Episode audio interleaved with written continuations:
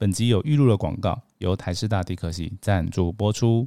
嗨，大家好，我是阿田。今年度师大地科系重点活动之一的地科系展和 Open House 即将在五月二十八日盛大举行，欢迎大家参观哦。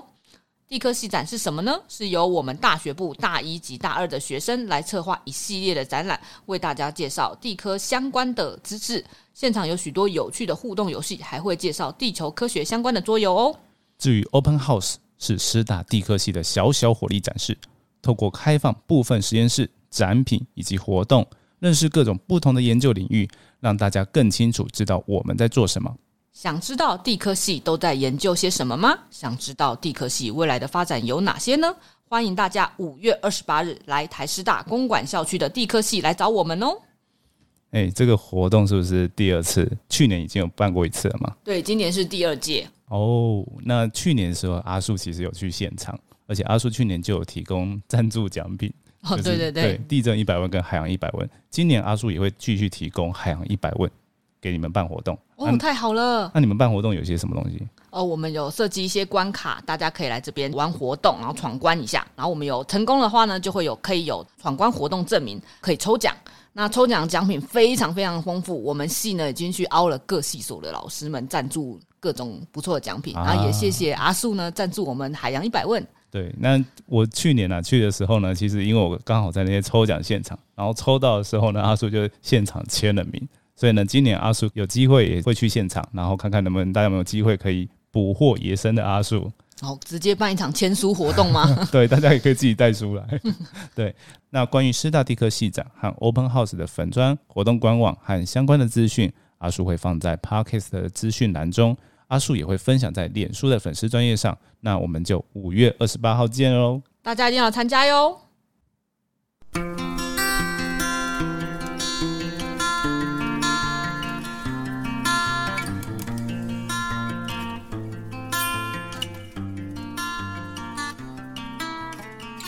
！Hello，各位听众朋友，大家好，欢迎收听《地球科科学》，我是阿树，我是阿田。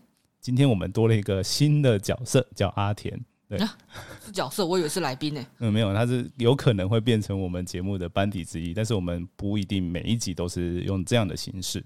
对，那今天呢，为什么会有这一集呢？阿树就先跟大家简介一下，就是呢，呃，前一阵子啊，就是清明年假的时候，阿叔回家，有些亲朋好友就问我们说，我们诶都会去台湾的哪里玩？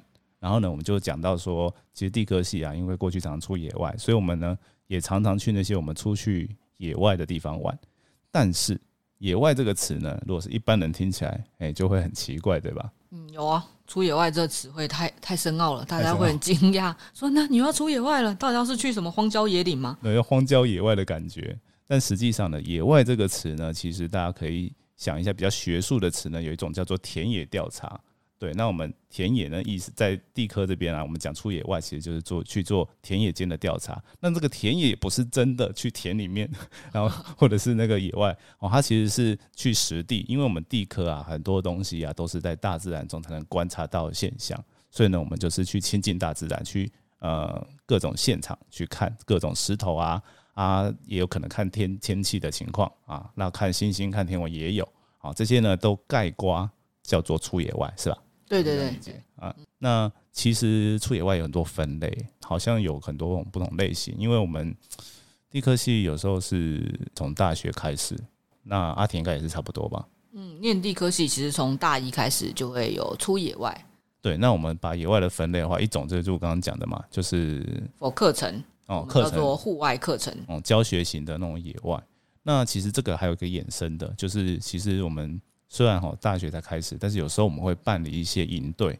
那少数的那种高中生啊，或者是国中生也有，国中生也有，嗯啊，对，那国中生也会的话，就是他们会来参加这种营队活动，那就是由大学生主办，有时候会找一些老师来帮忙，是吧？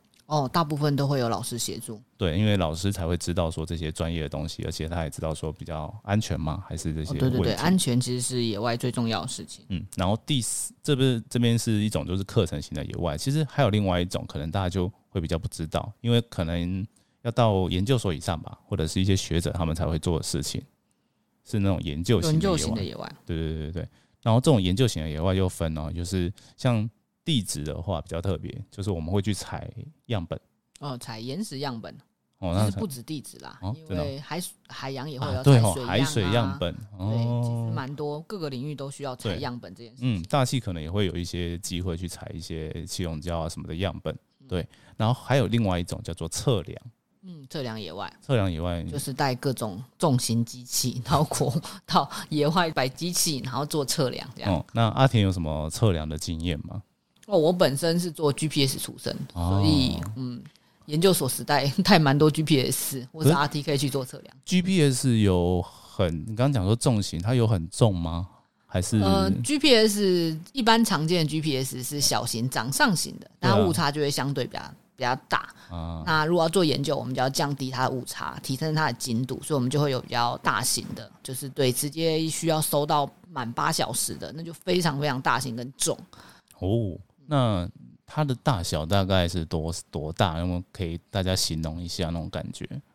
呃，其实 GPS 机器本身不大啦，哦，嗯，就大概一个是八寸蛋糕的 size，八寸蛋糕不小 啊，六寸或八寸蛋糕，看是什么样的机器、啊。那因为下面要脚架，就像嗯大型的相机脚架，嗯它需要架着，然后对天大概要至少一百二十度的开阔度，接收整个天上的卫星。啊，这是脚架的东西。哦对对对，哦，好，这个有一点比较深，因为我们现在还在简介的部分，之后我们会再再来聊一下。对，像另外一种测量，阿叔给大家一个一个那种概念，就是像地震仪哦，我们地震仪其实有的时候是会摆那种固定式的，然后也有一些研究学者是，哎，大地震之后啊，他们就会搬着地震仪到哎正央附近的地方去做测量哦，那就是拿地震仪去。那地震仪其实也有点重量哦，现在虽然越做越轻啊，但是如果专业那种型的地震仪好像也是比较重。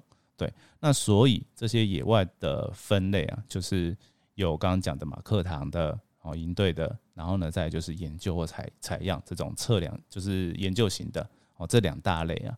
那这种啊，就是我觉得，呃，我们还是回头过来，先从课堂讲好了，因为这个课堂啊，觉得应该是比较多人会接触到，因为说不定有人觉得很有兴趣，然后等到暑假就去来报名一些营队嘛，差不多好像也快要开始了吧。有有有，我们师大地科从去年开始恢复了我们营队啊啊，今年也有营队活动，预计是在八月。啊，对，那不只是大地科啊，其实很多的地科系都会有，就是大家呢就看那个时间，然后跟那个营队里面的一些广告类型，看你们有没有想去的。因为阿树也常常会接到各种的一些哦，像学弟妹会来来请阿树来跟大家宣传然后在脸书端有时候会宣传到这些知识。那阿树自己在高中的时候也有参加过，好像是师大的好像参加过，那台大也参加过。对，那非常的有趣啊，因为其实每个学校办都不一样，大家都可以多多的去看不同的野外。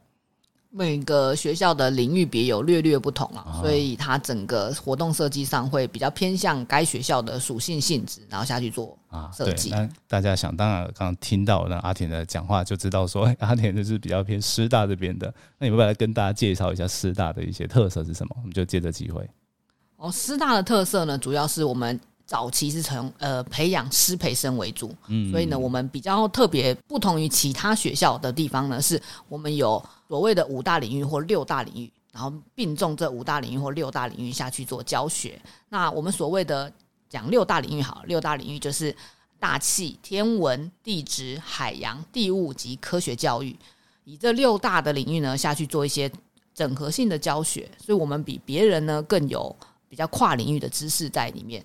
啊，对，就我阿叔帮大家翻译一下，就是很简单，就是如果你还不知道这个地科系在干些什么的话，其实来这个师大地科的地科营，其实 CP 值很高，因为它一次就告诉你所有的几乎所有的领域了吧。对对对对对，我就觉得这个是非常划算。好，那回到我们今天想要聊这些野外的主题啊，其实，嗯、刚刚有讲到蛮多东西，我觉得都蛮有趣的。第一个就是我觉得像那种安全很重要，对对。对，因为之前好像有有时候会有出现一个事情，因为像阿树早早年有一个节目，我大概到时候也会放在资讯栏里面，就是呢，在好像台大地址的一个教学的野外，然后我们就遇到那个虎头蜂窝嘛，对，其实我们那一次有随队，只啊，是因为、你们也有人在里面。啊，对，那因为我们比较小众，啊对，你们是那个附属跟团的，对对，我们师大跟台大会常常联合野外，嗯啊，以台大为主，因为呃，以地质领域来说，只是大概是师大的五分之一或六分之一。嗯，所以呢，我们地质的相对来说人比较少，所以我们就要跟着台大一起野外一起行动。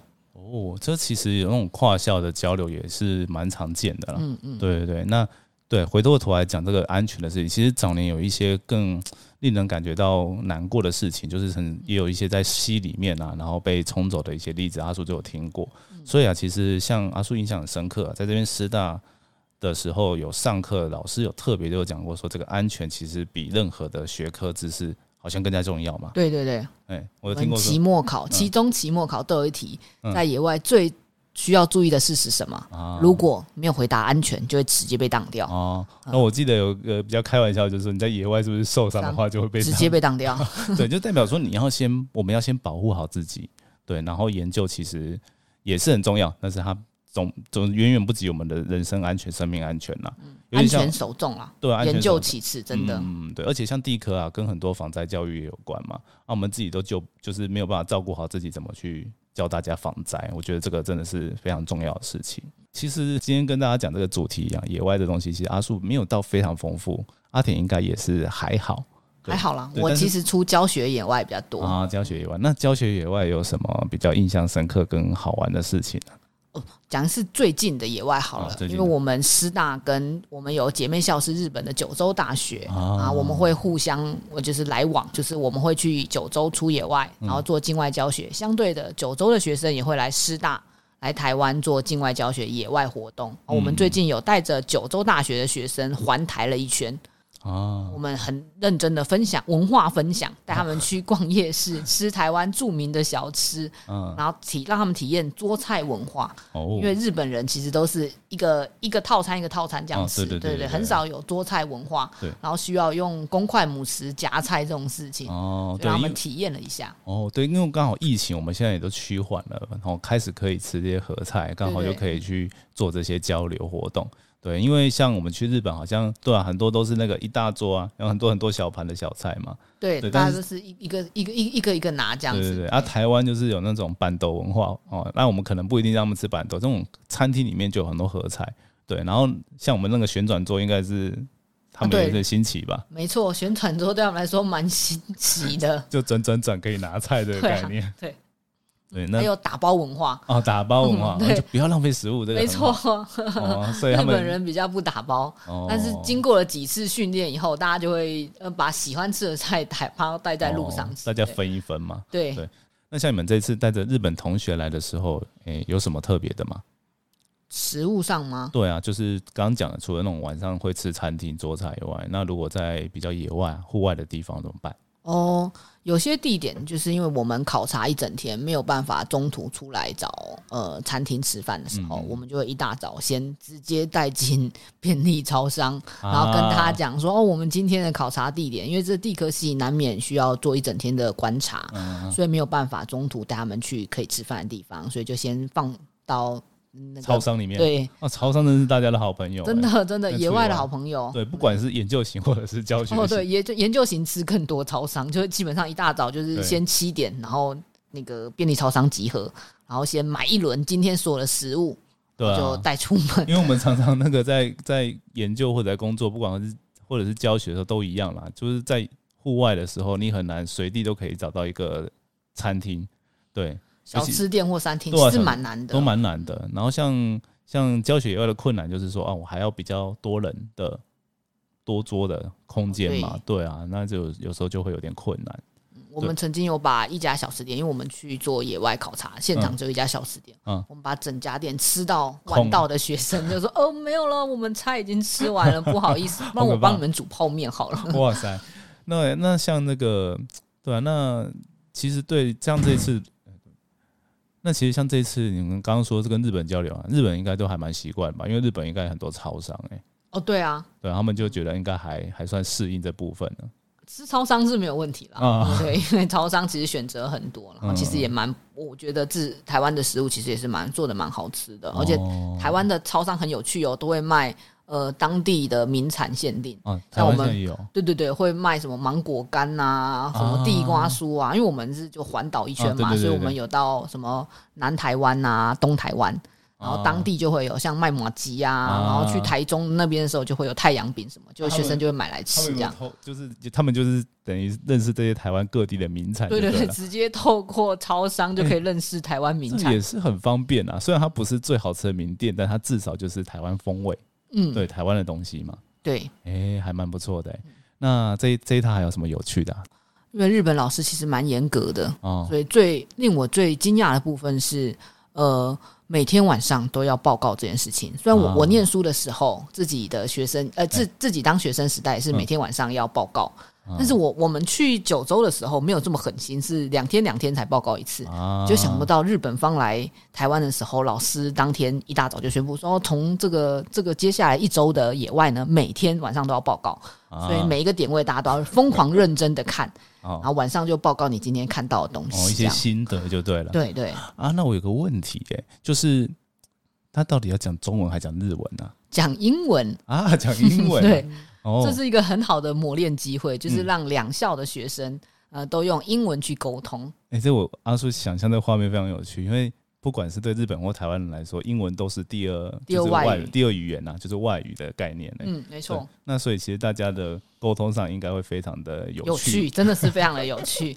一开始其实两校学生都还蛮那个呃害羞的，哦。但为了晚上的报告，嗯嗯，所以大家就必须卯足全力的使用英文沟通。哦，因为老师其实是会在野外发问的，因为他会告诉你这一站观察重点什么，嗯他晚上可能会问什么问题，哎所以大家就被迫的要赶快观察，然后讨论。啊因为我们是两校混合分组，啊所以一组里面可能就有台湾跟日本一起的。对，一半是台湾人，啊一半是日本人，哎、那这样真的很有交流的机会呢。对对对，啊，而且对啊，因为老师因为刚好也有日本的老师，所以日本老师就会也是用英文讲啦，但是他们可能也会私下用日文问老师吧。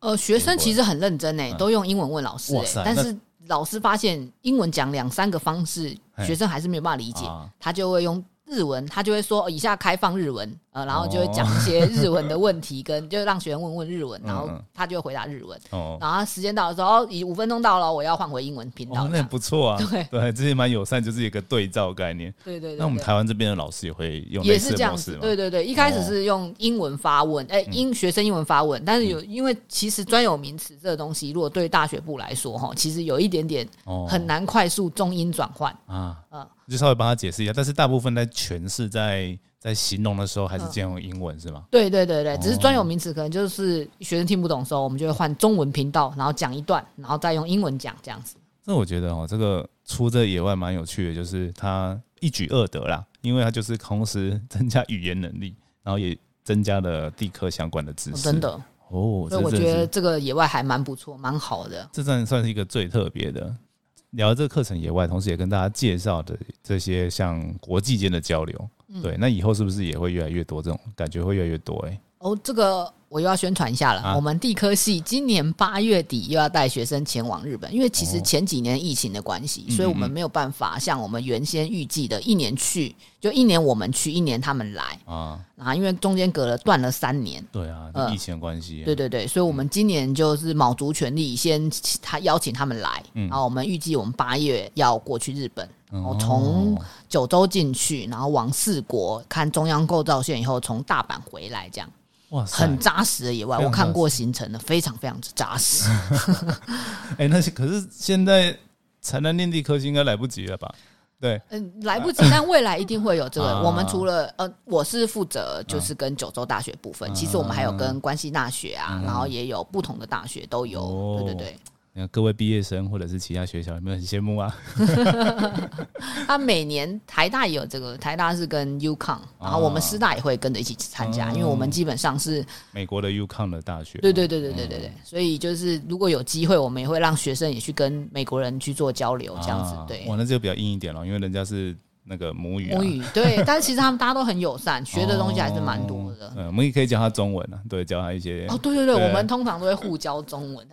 对 互教语言，互教语言这蛮好的、欸，对，嗯，好，那大概就是课程的野外就跟大家先介绍到这边啊，其实这边就就介绍蛮多了。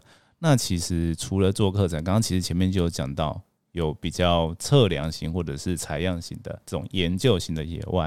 啊，那我们刚刚其实讲到一半嘛，所以就是继续刚刚那个话题继续讲下去。我记得我们刚刚讲到的是 GPS，然后对，然后背那个脚架爆爆重爆脚脚架是真的蛮重的，嗯，而且我们除了不是说野外去一天就好，因为、嗯呃测八个小时，然后看天候状况，通常同一个点可能不止测一天，会测个两三天，你就要摆两三次。哦，那为了要透光效果哈，对的，不要被遮蔽到，所以我们一定要是荒郊野外，所以就其实会前一两天就先到现场，嗯然后勘察吗？勘察，然后跟啊，清出一片空地，那怎么清？但是镰刀下去啦，这 边各种砍草嘛？对对对，其实那个做地科要蛮会用锯子跟呃镰刀，什么都会使用，哦，哦，这个很厉害嘞，就是要砍出一条路来。嗯，然后再去摆机器这样。嗯嗯嗯嗯，哇，那真的是，那所以这个应该都在什么山里面之类的啊？哦，都有哎、就是不论是山边、海边，然后还有海边比较少，因为海边比第一个比较危险，第二个是其实白了以后影响比较大。嗯。再就是小学里面，哦，以前我顾最多站，因为我是女生，嗯，所以学长都派我去顾小学。就不会去那种要爬山爬的要死要活的那种地方，对 对对。然后就是开车可以到小学的地方，没错。然后只要走一段路，嗯。然后找到一个比较空旷的地方。是，在操场正中央，啊。可是操场中央很可怕、欸，因为下课的时候热还好，嗯反正就是上课时间你可以躲太我们如果在平日去，他们在上课时间就超可，怕，大家都想围过来摸摸看机器，但就会就就会影响数据啊。不行啊，所以只要一敲钟，你就要往操场中央中就围住小朋友说：“哎、不要靠近，不要靠近，不要乱摸哦。啊对，我们在做实验，这样。哦，这个是非常有趣的经验。对，小学都很，小学生都应该都很好奇吧？对，对，因为从来没看过东西耶。是是是，就撑过大概一个早上，下午他们就没兴趣。但是通常你要摆个两三天啦，哦，所以就是要盯在那里盯两三天这哦。，那可以顺便跟他们科普一下，但应该不过没有时间啦，因为还要专心的去看一些电脑或什么的吧？对啊，哦，还好，是不用。但我当年没有想要科普，因为觉得小朋友实在太烦人了，只想把他们赶走。一头来这个很烦的感对觉。啊哦，对，那那阿苏姐借此跟大家分享经验好了。阿苏有比较不同的类型的，就是做那种地震啊，但是呢不是刚刚讲那种地震仪，我们是呢做人工的震测，就是呢有一种方式，就是我们从地底上打那种人工的震波。呃，过去可能会用炸药啦，那现在除了炸药以外，还有用一些撞击式的，就是车上面用一些气压的装置去撞地上，然后会产生一个巨大的声响啊，然后伴随一些震波。那这震波呢打到地底下，再弹回地表的时候，我们放一些比较小的，我们都叫它 GO 缝地耳朵。地耳朵对对 对，对对，地就缝就是像那个具有就是就是地址的那个开头的字嘛，然后缝就是电话，那就是用这些小的那种像地震仪的东西去把它接收起来。失测的地方很多都是那种乡间的路边。刚像阿田讲的是在学校里面，所以小学小小朋友会来。那、我们是在乡间的小路，然后他们就会有一些阿北吗？对阿北，对阿北，哎、都是男生比较多哎，就阿北都很喜欢骑着那种欧兜摩托车吗外在那边然后经过就询问一下你到底在干什么，就对了。对对对，他们会看我们在做，然后你知道他们最常问什么吗？不知道哎、你可不可以冲了啊？说这个地又要挖了嘛？然后说没有没有没有，我们不是在挖，因为我们在放那个 GO 缝的时候，它其实是一根细细的要插到地里，所以我们要拿那个电钻去钻哦地上，钻柏油路吗？钻柏油钻一个小小的洞，其实很小，那个洞很小，大概就是拿大概三四号钻，就大概不到一公分的直径，哎，然后钻了一点点，然后把它插下去，因为这样才可以固定那个那个 GO 缝。橘油缝的外形长得像什么样子啊？中间应该像一个有个针头的东西，有点像图钉，哎、图钉图钉，嗯哎、像像像像嗯那种图钉，那种塑胶头的那一种，比较比较厚一点的塑胶头。对，那所谓的那个仪器啊，就在那个塑胶，想象那图钉的塑胶头位置，嗯，哎、然后那个针尖就是往地下插，嗯。然后呢，那个图那个不是图钉啊，就肌肉缝的大小大概一个拳头大，嗯。对吧？一个拳头大，对，然后插在地上，对，然后大概我们一次都会摆个几十个，哦，可能、所以它是有连在一起的。对，它就是一一条侧线，就是有一条像像那种呃电缆线，对对对，然后每一段距离就一个像哎图钉、橘油缝的那种东西，对，那个东西。西，对，然后它就是每隔大概三两三公尺、三五公尺插一个，嗯。然后我们可能弄个一百公尺这样，所以一条线就一百公尺哦。哎，一百公尺可能会分段啦，那二十公尺一条一段，还是哦三十公尺一段这样想。说一百公尺要卷到何时才卷得完那？超超长超重，而且那个缆线啊，嗯我们都叫 cable，就是像我们那个以前那种有线电视那种线，嗯再粗一倍，哦，好重啊。哎，然后把它出卷起来都非常的重。然所以我就想到那个消防队在卷那个水袋，有没有？对对 对，每次都要扛这些东西。那还好，我们都是选路嘛，所以就会租那个车子。嗯嗯，对，然后租车子就是把它都放在车上，然后就一、一路步放。嗯，对，只是说做这个啊，就是那个地震的东西啊，刚刚讲到嘛，阿北都会经过来看嘛。对他，但是他骑那个摩托车就是噪音。哎、所以那个讯号也都收得到。对啊，就很麻烦。你知道我们用什么方式吗？嗯我们用的对讲机。其实对讲机也是野外的好朋友。哦，对，真的，对无论就是是各种野外都是好朋友。对对对对，像教学的野外就是掌握大家在哪里嘛。对啊，队队伍前面跟队伍后面哎，那如果是像我们这个研究型的野外，就是哎、在两，比如说像我们的侧线两端都派放，就是有人手，然后就在那边大家当伺候一样，看一下有没有车要来了。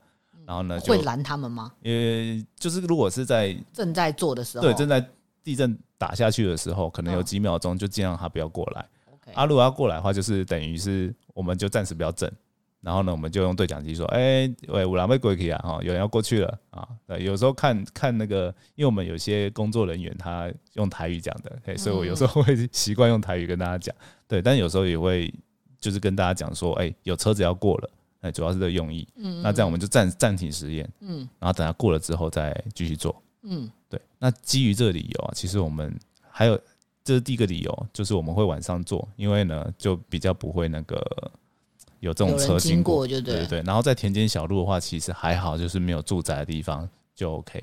然后再讲一个趣事，就是我们之前有遇到，就是中南部吧，忘记是哪里了，哪一个县市的，反正呢，就那天可能有那种飙车族出现，然后就看到我们。然后 然后因为我们都会穿反，对，我们穿的反光衣，然后有那个灯啊，在那边。然后你们有灰的那一对有只灰的那交通，对对对对对。然后但是因为我们就很黑嘛，然后呢就灰那个交通，然后跟穿的那个反光衣，对，然后就听到有人很远远的说：“哼，有警察！” 然后就逃酸。对对对对，就马上掉头就走。然后说：“诶，这也是赚到，就可以继续做实验了。”对，这就是不同的野外。然后刚刚也刚刚分享到，其实呃，野外还有很多有趣的，比如说像我们的这种这样测量的野外，就常常会租车子。嗯，对那，我以前最喜欢租车子，真的啊、因为就可以试开到不同厂牌、不同大小的车子。但是车子租车子有什么限制吗？租车子可能都要跟认识的人租，啊，为什么？因为只要说哦地科系要租，哇塞，那车行立刻拒绝不租，因为地科系都去很神秘的地方出野外。然后回来都超脏的。对啊，都超脏，而且不是外面脏，是里面也脏，因为啊仪器都会放在路上、嗯或是田野间，所以它就一定会脏，或是呃石头其实也不是，呃嗯就是会有泥巴啦，啊就采样的样本，呃，哦，所以就会弄脏车内。真的认识车行真的超重要的。对，对，因为像我刚刚讲的是我们那个放那种 G U 缝啊，放那种 cable 线啊，那都超级重的。所以呢，其实车行根本就是留一台车给我们，因为我们很常租啦，所以对他来说应该算划算，就是租金付蛮多的。早早年我们是这样，直接跟车辆商车那一台车行商那一台就是给我们啊，对那台就脏脏的也没关系。租我们的时候脏脏的，我们也可以接受对对对对对，他就觉得，嗯，我们譬如说我们可能这礼拜租完，下礼拜要租，中间还一下，嗯然后他就可能中间其实也没有没有什么赚头，他就都没有往外租了。对对对，那也不用整理的太干净，然后大部分好像都是这样。哦，我们也会，而且我们有时哦候如果经费比较充裕、比较常出门，我们就跟老板说，我们就商量比较便宜的方案，直接租一个月。哦，但是其实其实是停在就是一样是放在车行，我们就是去一个礼拜回来，然后就放车行可能几天，然后又再去，嗯再再再回来这样子。哦，那有没有那种屌掐的经验呢？屌掐的经验呢，好像有诶、嗯我念书的时候，因为我们有去做那个海边，呃，在沙滩上，哦，呃，已经是四人船动，但因为其实沙子是非常难走的地方，超难的，因为有技巧啦，哦，对对对。不能，乱开，嗯，下沙滩立刻就屌掐了，就开下来推车嘛。对啊，下来推车，然后找木板啊，让它引到比较硬的地方哦。啊，比较靠近海边沙子都比较软，所以你要靠比较离沙岸比较远的地方，其实比较硬啊。所以我感觉来念地科啊，如果有这种常出野外的啊、他那个开车技能都会提升超快。哦没错，真的，而且通常都会希望大家都要学会开车。像我们实验室，我们实验室是就是我目前待的实验室呢是很重野外的。嗯，来我们实验室的学生第一句话，我们都会问他说：“你有汽车驾照、机车驾照哪一种？”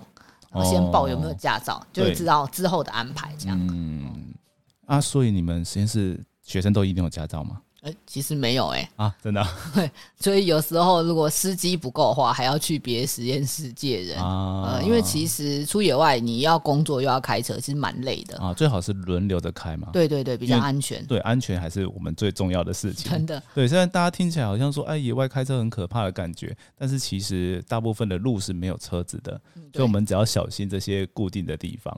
对，然后或者是说路太小啊，真的不行也不要硬开下去那种状态吧。基本上是一定会派一个是开车的老手，然后带一个哎会开车的老手，然后可能车子上其他人是会开车的。哦，那就是有真的有需要老手的时候，他就换他出马。没错，我我其实不是很厉害的那个，所以我每次开到 太可怕，我就立刻呃我要换人，我请求换人呐。嗯，而且大家可能都会会开车有个好处啦，大家帮忙看的时候才会知道要看哪里嘛，对，车头车尾要注意哪些地方，然后告诉他要怎么弯嘛。嗯，对，这其实是非常的有帮助的啦。对对，找路也会比较顺利，这样啊。对对对对对，那对啊，像这种情况，其实老师呢，老师也会开吗？老师也会开哦。那其实可是阿树的经验就是说，有时候老师我们也可以帮他分担一下嘛，就让老师开好像不太好。呃，从以前到现在啦，嗯嗯。大部分我们都会希望老师认真在野外教学，开车弟子来就好了。哦，对，有事弟子服其老嘛。没错，没错。对对，像阿叔之前就是有一个像同学吧，他就非常的会开车，然后就是第一个就说：“哎，我我来开，我来开。”嗯，对，他真的是技术非常好，就是可能比老师在好，都有可能。对对对，因为老师虽然是出野外经验很多，但是可能就是。对啊，不一定。我们要让老师专注在做研究上，因为他可能想太多的，哎，看的太太入迷了，那反而比较危险。对啊，老师们很容易就是一边开车一边看旁边的，对对对，路头，我就会分心，超可怕。比较多是这种状况，不是他真的开车技术不好，是他突然太入迷在其他，哎，这边怎样怎样怎样。对，然后就突然，哎，我们在这边这然后方向盘就呃，我 就吓死。真的，或者说突然停下来，但后面还有车，我们会很紧张。哦，对对对对，因为就是可能太热情了，太着。就是太对研究很热情这样，因为我们在安排，就是出野外，其实不是说一时兴起就会去，就是我们会一个月前就已经开始规划，然后我们就安排说，哦，这一层的司机是谁，然后接续的是谁开，然后基本上会先安排学生啦。对。然后就安排学长级的学生，然后下去开车。嗯，然后中间有状况，可能会可以换老师或者换学弟级的，然后再来开这样。所以其实这听起来虽然很像野外，很像一种旅游，然后加上一些做研究的部分，但其实它也是需要一些比较缜密的安排的。对，安全起见还是很重要。然后还有一些各种我们需要去学习的路线啊，或者是研究的的范围，都要先规划好。对，那像有时候是不是有些山上还还要申请什么入山证才能去啊？嗯，国家公园内啊，或者是一些比较保护区里面，通通都需要。对，因为我们是研究用的，所以不能像国家公园就不能随便把石头拿走嘛。哦，不行，我们一定要申申请采集证，这一定要是发函，然后去申请采集证。哦，这个也很重要的事情。对，那其实今天聊蛮多。那野外啊，刚刚其实也有讲到一个重点，就是安全是一件很重要的事情。那其实想请阿田分享一下，就是说在安全上面我们有什么一些准备呢？像从我们刚刚有讲过的，就是不要受伤嘛。嗯。然后跟这些开车或者是行程规划上以外，还有什么事情要特别注意啊？哦，刚才阿树在前面有讲到，就是有被那个虎头蜂攻击的事件。对对对对对。其实我们实验室有一个学生呢，哎，之前有个学生，他非常会吸引蜜蜂。哦。谁跟他出门都会遇到蜜蜂，超可怕。嗯。从了那一次野外回来了以后，嗯，我们就规定实验室每一个人都要去做蜜蜂过敏检测。哦，我刚刚讲的比较邪恶一点，我想说，哎，大家都会来，那就是。有带他去反而比较安全，因为就跟他嘛。没有，是大家整团都会遇到，很大家都遇到。那所以他是一个诅咒的概念，被诅咒的人。我本来以为不相信，但我跟他出了，而且我们只是教学野外哦，就是还蛮观光景点等级的那种野外哦。我的妈呀，它还是有蜜蜂产生，我在它旁边就是蜜蜂也会绕着我转。我其实以前。不相信说需要先去做蜜蜂毒检测，因为我出这么多野外，可能跟蜜蜂特别合。虽然我从来没有遇过蜜蜂，跟它去一次以后，连我自己都想去做蜜蜂毒那个蜂毒检测。这样哦，就是你对哪一种蜂毒会特别过敏？对对对，因为这种就是你就可能需要常备药，以免在野外发生什么的时候来不及送医。我们通常在野外，就是如果发生什么状况的时候，嗯嗯嗯，然后到送医院。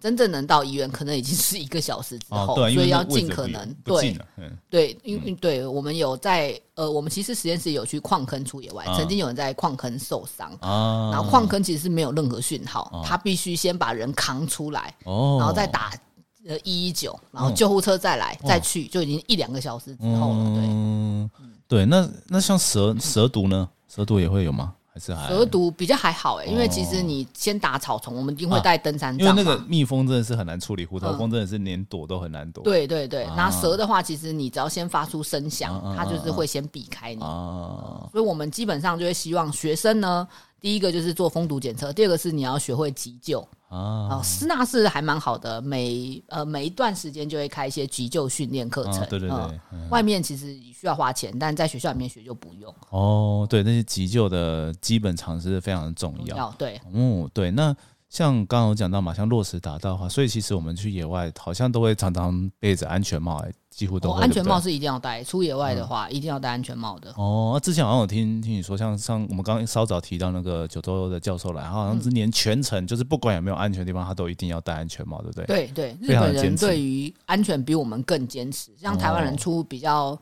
呃。应该讲说，我们对我们来说是比较景点型的野外的时候，嗯其实我们不会要求学生一定要戴安全帽。哦比如说我举个例子，像那种野柳的海边，对对对，就觉得好像还好。然后你又没有靠海很近的话，嗯，就还好，就不会戴安全帽。像说去三仙台啊，嗯或者去石梯坪这种，就是比较就是旁边都是景点观光客型的，的对，就不会戴安全帽。因为大家也都没戴。对，但是日本的教授就是嗯说，一下游览车或者嗯一一下你的车子，一下你的交通工具，就一定要戴上安全帽。嗯。一方面呢，是为了就是辨识是同一个团体，啊嗯，对，那另外一方面呢，是我们无法时时刻刻保护你，所以你要学习时时刻刻保护自己，所以我们就一定要求，就是日本教授就说，一定要求学生只要离开交通工具，一律都要戴安全帽。对，我觉得这是非常好的概念，也嗯告诉我们说他们对于这些灾害或者是这些安全上面的重视。